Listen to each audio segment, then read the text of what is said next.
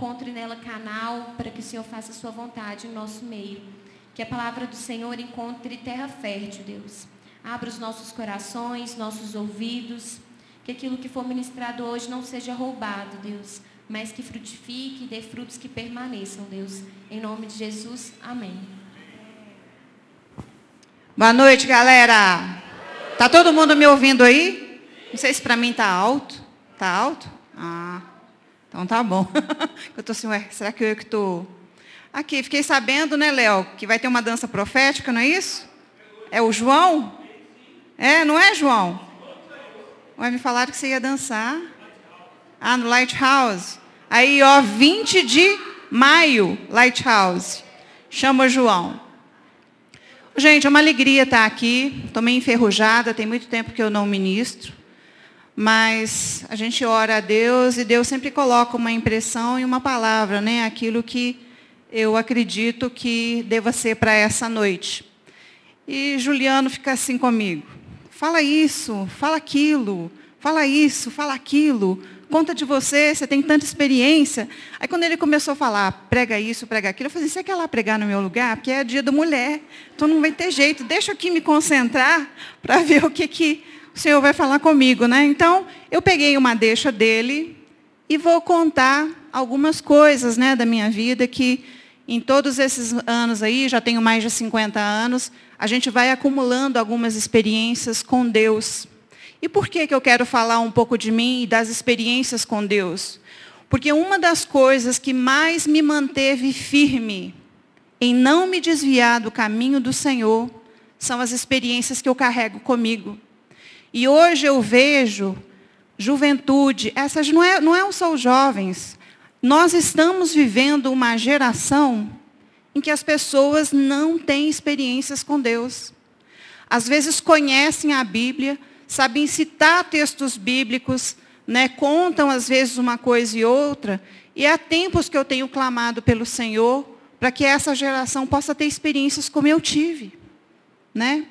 Então, por exemplo, você já fez aí alguma maluquice? Jovem, ainda adulto? Acho que todo mundo faz alguma coisa, né? Na minha cabeça, todo jovem faz umas maluquices aí. E eu já fiz alguma coisa. Você já se esforçou é, para fazer essas maluquices? A maioria daqui, não sei se a maioria aqui. Quem já veio aqui, quem veio aqui de lar cristão, levanta a mão, por favor. Quem não veio? Quem não sabe? Porque teve uma turma que não levantou a mão, então fiquei na dúvida. Mas beleza, eu não vim de lar cristão. Fui a primeira a me converter na minha casa. E eu não conto as maluquices algumas, né, que eu vou citar, não vou contar todas, mas para dizer que tudo tem jeito quando nós nos agarramos a Deus e quando nós experimentamos a Deus. Então, por exemplo, eu já pulei muro de escola, viu, gente, para matar aula. Não, e o pior, não, porque hoje, hoje, pelo menos o Batista, você vê lá, né? Você sabe quando entra, quando que sai. Beleza, mas na época eu estudava em estadual, então eu já pulava o muro da escola para matar aula, já fiz buraco é, na parede para passar cola de uma sala para outra, é, quando eu estava em escola que estava reformando. E eu lembro que quando eu pulei o muro da escola para matar a aula, é lógico que eu voltava dentro do horário que eu deveria voltar da escola, né, gente? E adivinha para quê, gente, que eu matava a aula? Eram as bobagens que a gente fazia. Eu matei a aula para jogar sinuca, nos botecos ali perto. eu já fui boa, viu? Hoje eu não sei se eu sei jogar sinuca mais, não. Mas eu lembro que dessa vez que eu matei a aula, a hora que eu estava saindo do boteco, quem passa na rua? Meu pai. Ô, gente, fiquei de castigo um tempo, sabe? Mas, enfim, é, eu arrumava umas mentirinhas para o meu pai, porque nessa, na minha geração, qual que era a nossa balada? Qual que era o point no interior? Gente, que não tem nada para fazer. Não tem shopping para a gente passear, não. Hã?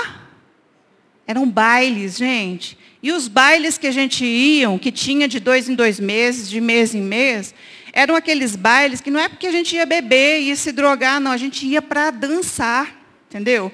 E aí papai marcava um horário, você acha que eu voltava no horário? Eu ficava assim na minha cabeça.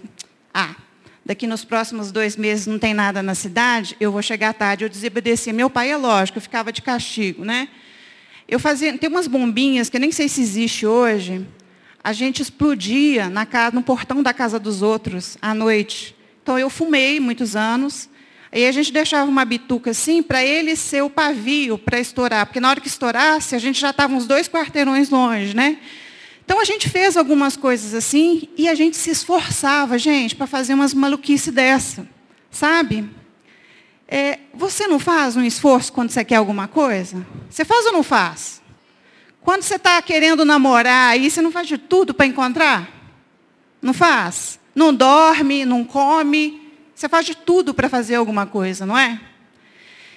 E eu fiz algumas coisas também que eu me esforcei em fazer. Papai teve muito trabalho comigo quando eu era mais nova. Quando eu tinha 14 anos, eu queria trabalhar. Cismei que eu queria trabalhar, gente. Queria trabalhar no escritório, queria fazer alguma coisa administrativa.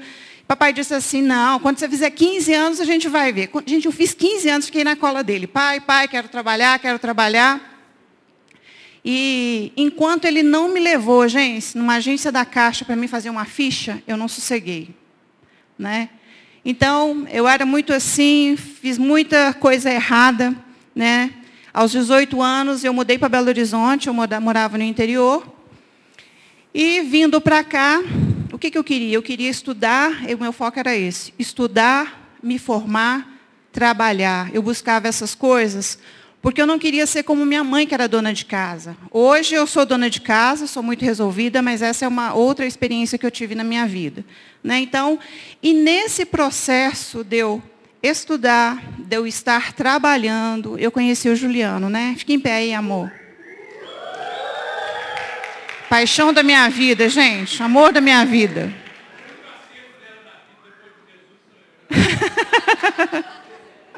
é bom demais. Juliano fala que se não fosse Jesus e ele que foi o freio de mão, eu estava no mundão ainda. Mas ele teve uma participação muito grande para me levar para os caminhos do Senhor. E aí eu conheci Jesus, né? Mas o que, que aconteceu? Nesse processo de eu estudar, trabalhar, Juliane e eu que namorávamos, nós não éramos cristãos, então nós tínhamos o namoro do mundo. Fazíamos tudo o que, que o mundo faz. Nesse processo, ele teve a experiência com Deus. E na experiência com Deus, os mais velhos aqui já ouviram essa história, ele quis obedecer a Deus. E Deus falou com ele assim: termina com essa menina.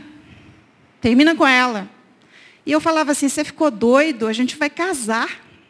Falava com ele, né?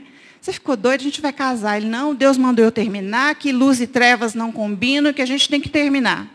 Mas ele ficou, Deus, mas é dela que eu gosto, mas é mesmo, eu tenho que terminar com ela. E ele também ficou relutando em terminar comigo, sabe? Nesse processo todo, eu sofri um acidente, nós sofremos um acidente de carro em abril de 92, na Semana Santa. O carro teve perda total. Nós estávamos em cinco no carro. E ele tinha dois meses que ele tinha comprado esse carro e não tinha feito seguro. Ele falou, depois dessa viagem, eu vou fazer. Então eu já fali o Juliano antes da gente casar, sabe? Porque era o que ele tinha. E a moto que ele tinha também ele teve que vender para pagar o outro carro, porque quebrou o chassi de uma Toyota na época. Esse acidente de carro me fez perguntar para Deus, porque quando eu vi o carro, gente, todo arregaçado, eu desmaiei na hora.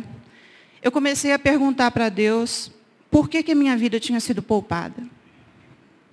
Porque não tinha como. Eu tenho algumas cicatrizes no rosto, no braço, de cacos de vidro, mas em vista do acidente, eu não tive nada. E aí eu comecei a buscar a Deus. Eu comecei a perguntar para Deus que deveria ter alguma coisa para minha vida, para minha vida ter sido poupada. E eu comecei a buscar a Deus. Na época, Juliano falava assim: Deus fala, você sabia? Ah, fala. Ah, quero ver se ele vai falar comigo. O meu pai, que não era cristão, não tinha experiência com Deus, o dia que ele foi nos levar para ver o carro, ele falou assim: Minha filha, Deus estava ali, não era a sua hora. Porque quem via o carro falava: Não sobreviveu ninguém. Mas nós eu, tivemos alguns arranhões, Juliano levou 12 pontos na cabeça, assim, ó, perto do olho, não, da testa, né, amor? mas nós não tivemos nada. E aí eu comecei a buscar o Senhor. E no dia em que ele resolveu terminar comigo, num sábado, em 92, ele falou assim: Vamos sair? Hoje vai ser a última vez que a gente vai sair, vamos? Ele já tinha decidido terminar, gente, mas ele falou assim: Mas a gente vai sair, vamos, vamos. Aí, nós fomos numa igrejinha, gente, pequenininha, que cabia umas 50 pessoas, era uma salinha, aqui no Santa Efigênia. E nesse dia, eu buscando a Deus, era abril, né? que eu sofri o acidente, nesse período todo, eu falava com Deus todos os dias, do meu jeito. Eu falava, Deus, o Senhor existe mesmo? O Senhor não falou até agora. O Senhor existe mesmo? Então fala comigo. Nesse dia que nós estávamos nessa igrejinha, de 50 pessoas, devia ter umas 15 pessoas ou 20 lá, o louvor rolando, e eu falei assim, ó, Deus, caso é o seguinte, o Senhor não falou até agora. Se até amanhã, a hora que eu despertar, o Senhor não falar comigo, eu não acredito mais. Chutei o balde. Gente, passou cinco minutos. O Espírito Santo me visitou. E eu ouvi uma voz falando assim comigo, do meu lado. Eu sou o Deus que Juliano tem falado. E eu desabei, porque eu era muito orgulhosa. Eu não chorava na frente dos outros, principalmente na, na frente de homem. Eu falava, vou pagar esse mico, não vou não. A partir daquele dia, minha vida mudou. E eu tive minha experiência com Deus. E eu tenho clamado por uma geração que também tem experiências. Mas quanto você tem buscado por isso? O que, que você tem feito para ter essas experiências? Essa foi minha experiência. O Juliano fala que eu saí daquele lugar com o rosto brilhando. Sabe quando Moisés recebeu as tábuas e que o semblante dele era outro? Que ele resplandecia, eu penso que eu devo ter ficado assim um tiquinho parecido daquele jeito, porque o Juliano falava que ele olhava para mim e ele não acreditava. Ele falava assim: "Deus, ela se converteu mesmo? Ela teve experiência com o Senhor?" Gente, minha conversão foi tão real, foi tão assim sobrenatural o que aconteceu comigo, que a partir daquele dia eu passei a ler Bíblia, quatro capítulos, cinco capítulos, dez, oito capítulos, quinze capítulos por dia. Eu dormia duas horas da manhã, três horas da manhã, acordava seis e meia. E todos os lugares que eu podia ir, de segunda, só não tinha segunda-feira porque eu não achei uma igreja aberta, nenhuma célula aberta, que eu pudesse ouvir a palavra do Senhor.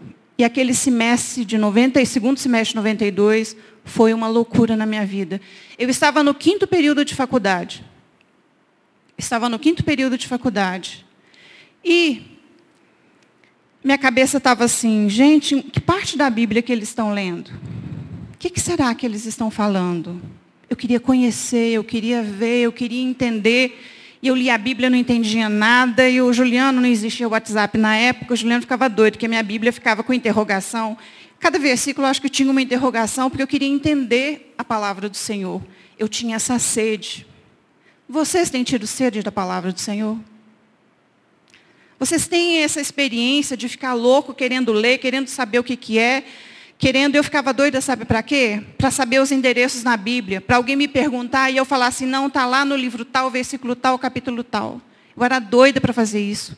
Então eu comecei a estudar. Mas eu tinha que dar essa parada nessa história da minha conversão, porque assim como eu sou apaixonada com Juliano, gente, eu fiquei apaixonada com Jesus. E a paixão que nós temos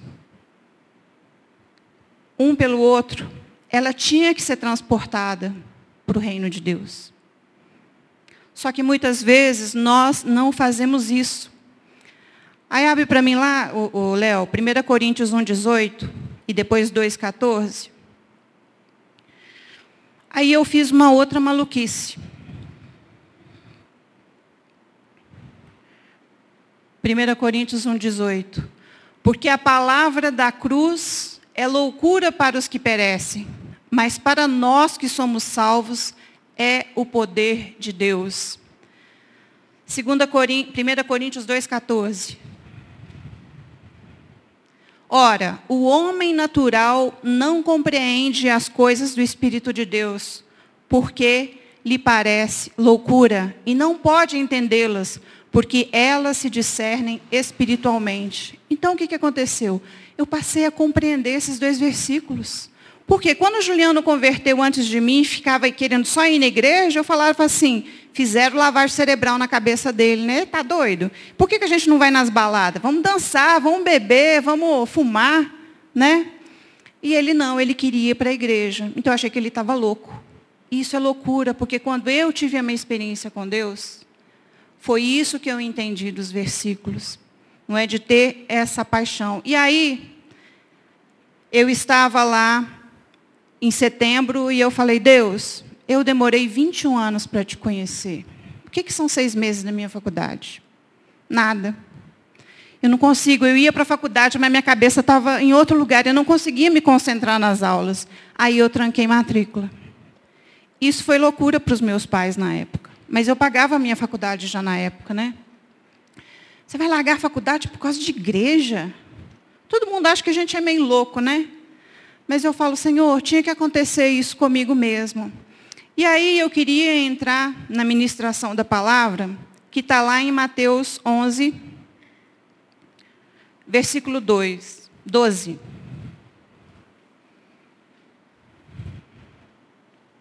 Eu me esforçava para fazer coisas erradas quando não conhecia o Senhor.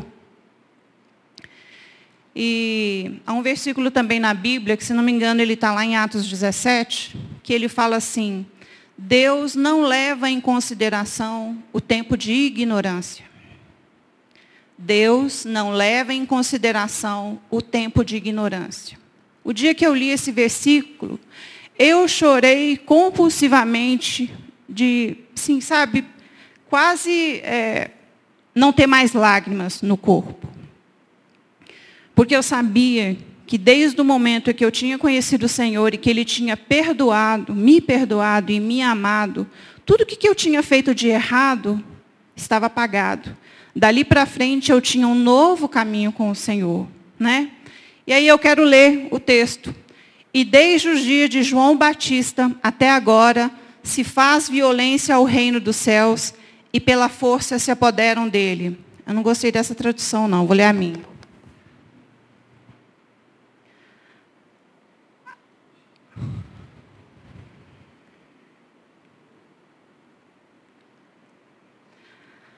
A minha diz assim, ó. Desde os dias de João Batista até agora, o reino dos céus é tomado pelo esforço, e os que se esforçam se apoderam dele. Qual o esforço que você tem feito para Deus? Qual o esforço que você tem feito para viver o poder de Deus e o sobrenatural? Porque a gente lê aqui, o reino dos céus não é quando a gente chegar no céu. Aqui estava embutido na época essa palavra céus, porque eles não podiam falar o reino de Deus. Eles não podiam falar abertamente na época isso. Não é? E eu vejo que hoje a gente se esforça muito pouco para fazer as coisas, porque está tudo muito fácil, está tudo na palma da mão, está tudo no celular. Para fazer um trabalho de escola, você clica lá, você pode até estar tá plagiando um trabalho ou uma redação, como eu já vi uma coordenadora me falando que deu zero na redação de alguns alunos na época, cristã, escola cristã, hein, gente? Ela deu zero porque teve plágio de redação. E aí, quando ela foi comunicar com os pais, sabe o que os pais falaram? Acharam ruim que os filhos ganharam zero. Sabe qual foi a desculpa dos pais? Eu estou pagando pela escola.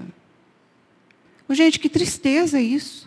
De tudo estar assim tão fácil na nossa palma da mão. Na minha época de escola, gente, eu tinha que ir para a biblioteca municipal ou da escola para fazer algum tipo de trabalho. Hoje está tudo assim, ó.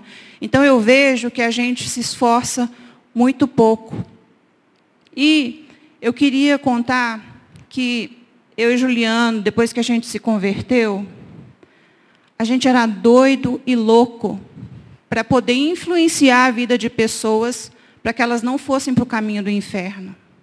Porque foi isso que Deus me falou. Uma vez eu tive uma, um, louco, um sonho louco, louco, louco, louco. Eu não me lembro se foi antes do acidente, se foi depois do acidente, foi no meu processo de conversão. Mas eu fiquei tão maluca e contei o sonho para o Juliano. E Juliano falou assim, amor, Estreito é o caminho que leva para a salvação, e poucos vão por ele.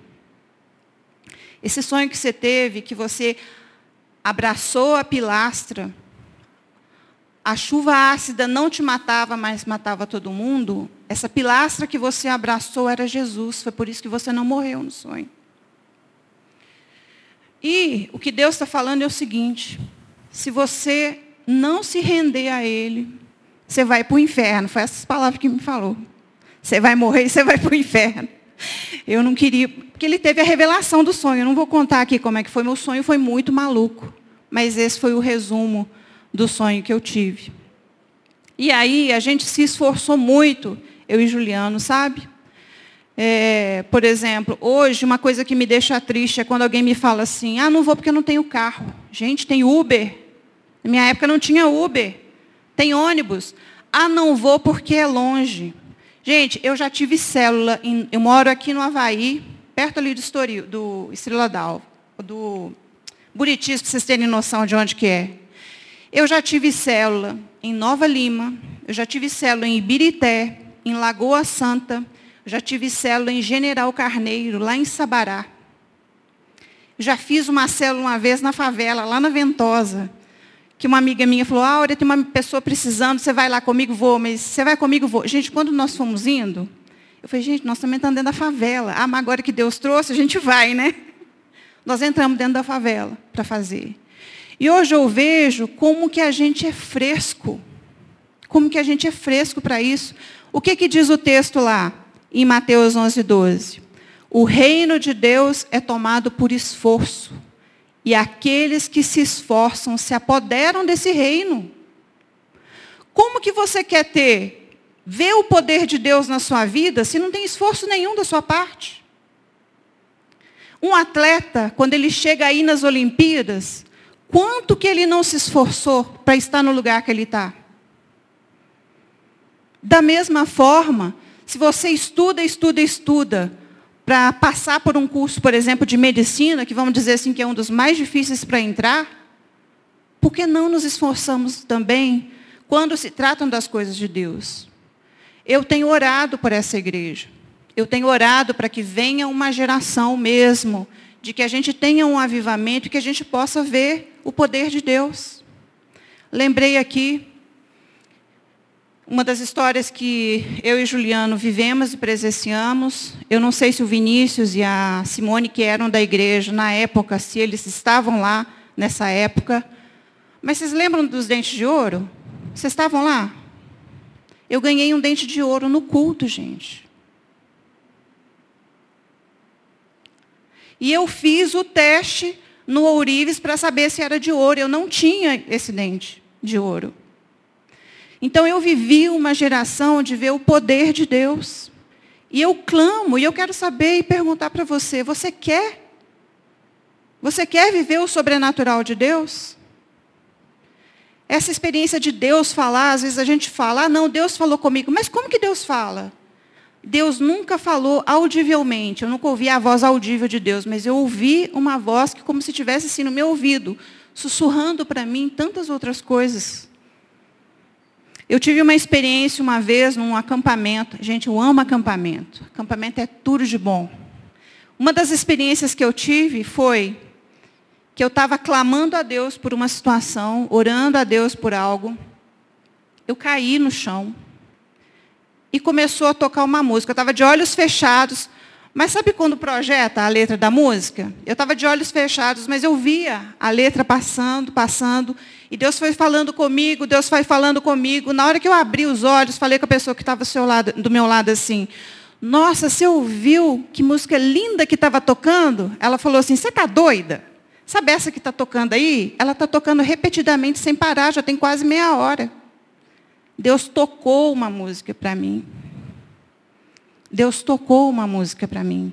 E eu sei que vocês jovens estiveram aí no acampamento, no acampamento submerso, não é isso? Eu não fui. Mas pelo título sugere que vocês queriam mergulhar mesmo naquilo que Deus tem para cada um de vocês, não é? Não é isso? E eu tenho certeza que quem foi com o coração aberto para buscar algo de Deus recebeu. Eu tenho certeza disso. Porque quando a gente se foca, né, para essas coisas, tem isso.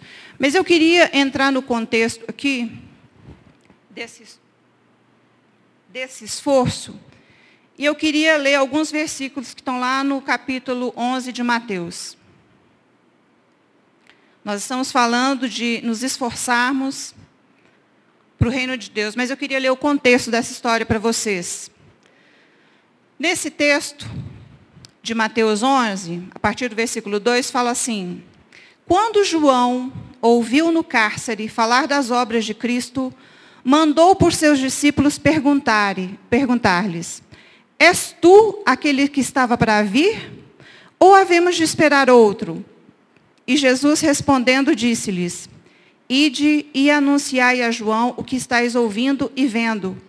Os cegos vêm, os coxos andam, os leprosos são purificados, os surdos ouvem, os mortos são ressuscitados, e aos pobres está sendo pregado o evangelho. E bem-aventurado é aquele que não achar em mim motivo de tropeço.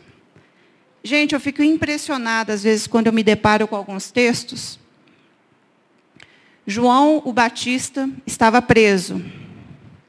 E ele teve dúvida de quem era Jesus. Conseguem pensar e entender isso? Ele que batizou Jesus, que viu a pomba vindo como uma, uma como sinal do Espírito Santo sobre ele, ter dúvida de quem era Jesus, ele manda perguntar: O Senhor é aquele mesmo ou vai vir outro? E Jesus responde: aquilo que a Ilka cantou hoje. Os cegos vêm, os coxos andam. Fazia milagres. Aí também, Jesus dá uma resposta para não falar claro que ele era o Messias. Então está subentendido aí dessa forma. E aí, quando se segue lá no versículo 7, então, partindo eles, passou Jesus a dizer ao povo a respeito de João. Não, peraí. Tem que voltar aqui. Por que, que João teve dúvida? Alguém quer chutar aí? Por que, que João teve dúvida? Quando a gente lê a Bíblia, essas perguntinhas deveriam fazer parte das nossas interrogações quando a gente medita na palavra. Por que, que João, que batizou Jesus, teve dúvida? Ele estava na prisão não tinha internet, ele não tinha notícias do que estava acontecendo ao redor, ele estava isolado. Pior coisa que nós podemos fazer é a gente se isolar, principalmente quando a gente tem algum problema. Eu sei disso porque eu já tive depressão em 96, 97, não me lembro. Eu tinha 25, 26 anos na época. Fiquei muito ruim. E um versículo guardou a minha vida. Provérbios 18, 1, que diz para a gente não se isolar, porque a gente vai contra a verdadeira sabedoria de Deus. Então eu sabia que eu não podia me isolar naquele meu processo de depressão. Mas João, ele podia até estar com esse processo depressivo, para duvidar de quem era Jesus. Sabe? E ele estava isolado. Hoje, trazendo para o contexto de hoje, ele não tinha informação, correto? Hoje nós temos informação? Hoje eu acho que é o contrário. A gente tem informação demais. Mas não é informação. São fatos muito rasos. Que você fica lá conectado no celular quantas horas por dia? Gente, eu detesto rede social, viu? Vocês me desculpam, mas eu acho assim, para mim é uma falta de tempo eu postar o que eu estou comendo, onde que eu estou indo, até porque isso faz com que as pessoas fiquem, sei lá, vai que te sequestram ou que te rouba, alguma coisa assim. Então, eu particularmente não gosto de rede social. Mas eu acho fantástico. Quando você precisa de arrumar doação, você tem que comunicar que você precisa, comunicar que alguém morreu. Fantástico algumas coisas. Entendeu? Então a gente tem que saber dosar e usar as redes sociais. E com isso eu vejo que esse esforço que a gente deveria fazer para, às vezes, focar em algo que Deus tem para a gente, você, sem querer, se distrai e gasta energia com outras coisas. É ou não é? Eu sei porque eu tenho três filhos, tenho uma que é mais madura e tenho uma que é adolescente. Que é um problema falar assim, me dá aqui seu celular, vai dormir no meu quarto. É difícil. É difícil. Eu, falei, eu falo assim, você já leu a Bíblia? Qual foi a última vez que você leu a Bíblia? Né? Mas celular está lá, está sabendo de tudo o que está rolando. Não é não? Estou errado ou não estou? Isso não é só jovens não, gente. Tem adulto que também não sabe mexer a porcaria do tal do celular. Não é? Então tem informação demais e informação rasa. Hoje eu vejo uma geração, sabe o quê? De adultos, de que são muito rasos na Bíblia, não conhece Bíblia, gente. Eu fico assim horrorizada. Eu falo, gente, o que, que acontece com essa geração? Porque quando eu me converti, eu comia a Bíblia. Queria saber tudo, queria saber por que, que tinha vírgula, por que, que tinha ponto e vírgula, por que, que o nome estava com letra maiúscula. Não, eu queria saber tudo. Era uma sede louca para isso.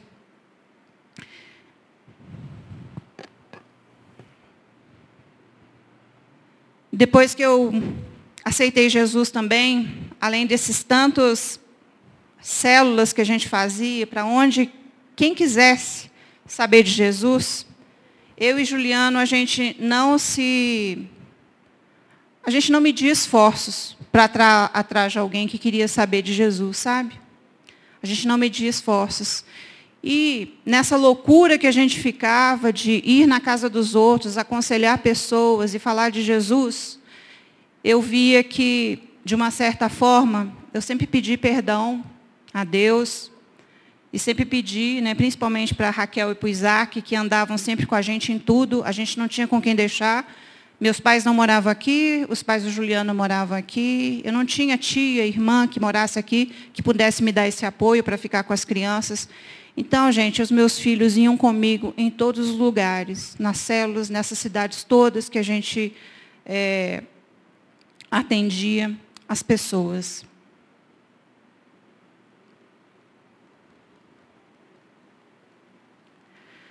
Hoje eu vejo que nós precisamos nos esforçar mais. Eu falo de mim. Quando eu falo que Deus fala, Deus fala. Mas eu, sinceramente, eu tenho ouvido pouco de Deus. Por quê? Porque eu também tenho me esforçado menos do que muitos anos atrás, do que eu fazia. Eu ouvia, gente, era tão bom, o tempo inteiro você está ouvindo Deus falando com você. E o meu clamor, hoje, eu vejo um esforço tremendo do pastor Léo, sabe? E ele tem sido uma pessoa que eu tenho admirado e eu tenho visto ele realmente querendo trazer esses momentos novamente para essa igreja, que sejamos assim. Mas quanto você quer?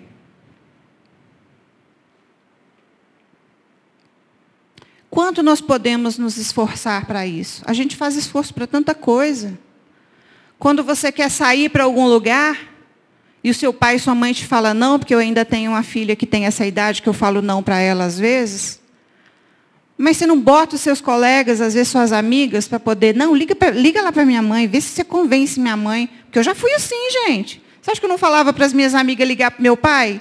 Gente, eu louvo a Deus pela vida do meu pai, porque eu era uma pessoa difícil, mas ele era linha dura comigo. E eu louvo a Deus pela vida dele, por ele ter sido linha dura comigo. Porque senão eu não sei onde eu estaria hoje. Claro, né? Pode ser que eu tenha conhecido Jesus de outra maneira, mas a maneira que foi, meu pai foi muito bravo comigo, sabe? E eu louvo a Deus por todas as vezes que eu apanhei e por todas as vezes que ele me discipulou, me disciplinou, né? Discipulou não, me disciplinou. Me botava de castigo mesmo, viu, gente? E aí, eu era tão difícil, quando ele me deixava de castigo, eu ficava um mês sem falar com ele. A minha mãe falava assim: minha filha, você é difícil demais. Não vai falar com seu pai, não, ele não deixou sair. Vai ficar um mês sem falar com ele. Ficava um mês sem falar com ele. Eu era difícil. E aí, a minha mãe, eu não tenho mais ela, ela já morreu, já tem 12 anos. Mas ela vivia me falando assim: você vai ter uma filha igual você. Ô oh, Jesus, obrigada, porque eu te conheci. E algumas coisas, a partir da minha geração, eu quebrei. Eu anulei, eu falei, não aceito algumas coisas na minha vida, porque eu conheci o Senhor e o sangue de Jesus. A vida dele na minha vida tem feito toda a diferença e tem feito contado uma nova história na minha família. Então, talvez na sua família, não sei se é parecida comigo ou não, se você foi a primeira ou não a ter experiência com Deus na sua casa, Deus faz tudo novo. Não tem nada, gente, na minha experiência que eu tenho de vivência com Deus, não tem nada que Deus não possa consertar. Desde que você esteja sempre olhando para o alto, para a frente, olhando para Jesus e crendo que Ele vai fazer a diferença. Amém? Fica de pé no seu lugar.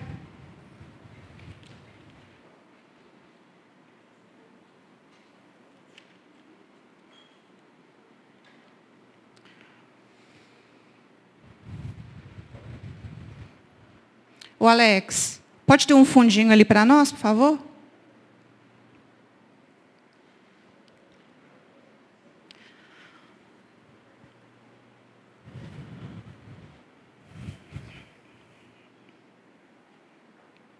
Eu quero orar aqui por você.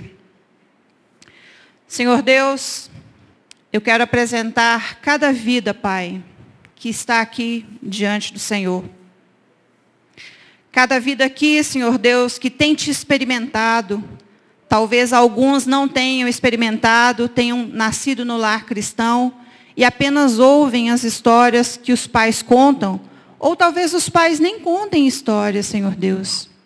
Mas eu queria tanto, Senhor, que as pessoas pudessem experimentar muito mais do que eu vivi, muito mais do que eu experimentei, Senhor Deus. Outro dia eu estava conversando com o Isaac. E ele disse que estava ouvindo o testemunho de uma pessoa, de que um velhinho se converteu, Senhor Deus, numa tribo indígena, lá no Amazonas, e ele é analfabeto. E ele teve uma experiência com o Senhor, um velhinho, e ele tem um sonho de ser pastor. Por causa disso, ele entrou na escola, Senhor Deus, para ser alfabetizado, para poder ler a Bíblia, porque ele queria ensinar aquilo, Senhor Deus, que ele tinha recebido daqueles que foram naquela comunidade ribeirinha, Senhor. Pai, quando eu ouvi esse testemunho, eu chorei. Porque quando nós vemos o livro de Joel que fala que os velhos teriam sonhos, isso é a palavra do Senhor, ó oh Pai, que no final dos tempos essas coisas estariam acontecendo, o que, que o velho espera? Eu escuto, às vezes, pessoas velhas falando, não sei se vou estar aqui o ano que vem, não sei se vou estar aqui o ano que vem, não sei se eu vou morrer, não sei o que, que vai acontecer.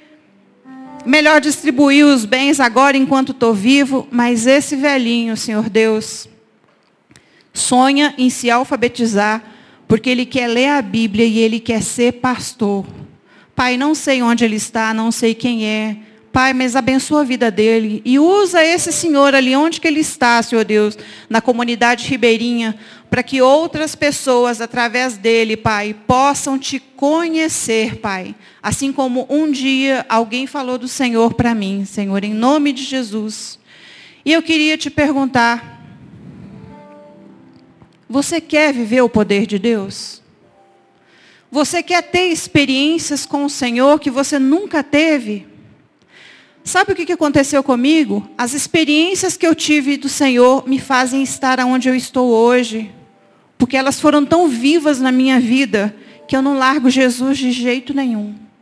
Eu queria te perguntar, levanta a mão aí se você quer ter uma experiência com o Senhor. Vem aqui, vem aqui na frente. Vamos orar, vou chamar aqui é, pessoal que é da liderança aqui da juventude, para a gente estar tá orando pelas pessoas. Quero fazer uma oração por todos. Você quer ter experiências como eu tive?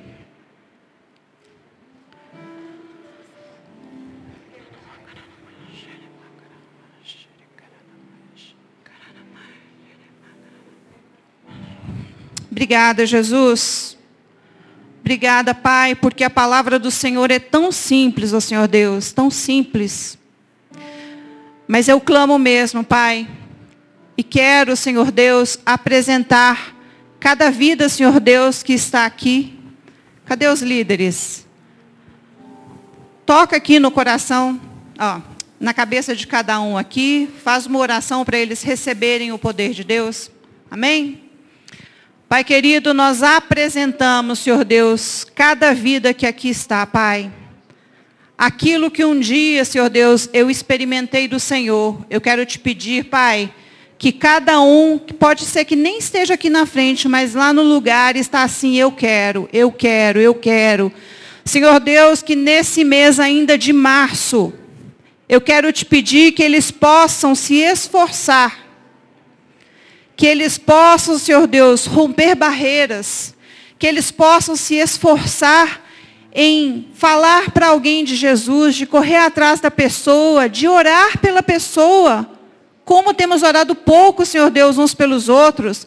Temos chorado, Senhor Deus, por alguém que ainda precisa do Senhor já teve situações na minha vida que eu olhava para a pessoa e eu não sabia mais o que fazer, eu só podia chorar pela pessoa. Pai, eu quero mesmo te pedir, Senhor Deus, esses jovens, Senhor Deus, que aqui estão, Pai, toca cada um aqui, Senhor Deus, em nome de Jesus, que o Espírito Santo do Senhor, Pai, possa tocar e invadir a vida de cada um deles, Senhor Deus, para que eles tenham uma experiência real, ó Pai, com o Senhor, com o Espírito Santo do Senhor, que eles possam ser cheios do Espírito Santo de Deus, ser cheios do Espírito Santo de Deus, possam clamar e pedir, Senhor, eis-me aqui. Deus usa quem se dispõe a ser usado. Então, se você quer ser usado, repita assim comigo: Senhor, eis-me aqui. Assim como Samuel respondeu, eu também digo: Eis-me aqui, Senhor. Usa-me a mim. Não envia outro. Me usa, Senhor Deus, como flecha, como uma palavra de consolo, como uma palavra que vai trazer salvação, como uma palavra que vai trazer cura para alguém que está perto de mim. E me dá ousadia que não seja de mim mesmo. Então pode me usar, porque eu sou um vaso do Senhor. Usa como o Senhor quiser. Em nome de Jesus. Amém. Uma salva de palmas para o Senhor.